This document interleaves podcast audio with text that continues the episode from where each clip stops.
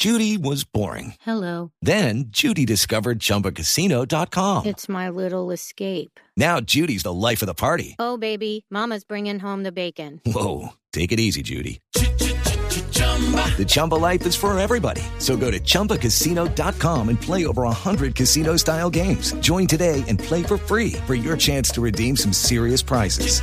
chumba ChumbaCasino.com.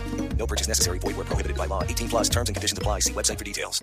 El fiscal general de la Nación anunció una demanda en contra de la reforma al equilibrio de poderes de ser aprobada en el Congreso de la República. Detalles con Diego Monroy. Así es, Alejandro. Muy buenos días, oyentes, buenos días. En una entrevista con el diario El Tiempo, el fiscal general Eduardo Montealegre anunció que de ser aprobada esta reforma de equilibrio de poderes, que es estudiada y debatida en séptimo debate en el Congreso, será demandada ante la Corte Constitucional. Según el jefe del ente acusador, este proyecto tiene muchos vicios constitucionales insubsanables. En uno de los apartes de la entrevista dice lo siguiente, abro comillas, bajo el dulce rótulo de equilibrio de poderes se esconde una colcha de retazos a la que cada debate le pegan más y más pedazos. Con la reforma no se equilibran los poderes públicos. Con el pretexto de despolitizar la rama judicial se refuerzan los amplios poderes del Ejecutivo, aunque comparto el propósito impostergable de una reforma a la justicia, este proyecto es una sumatoria de pequeños micos. Montealegre insiste en una propuesta de la Comisión Interinstitucional de la Rama Judicial,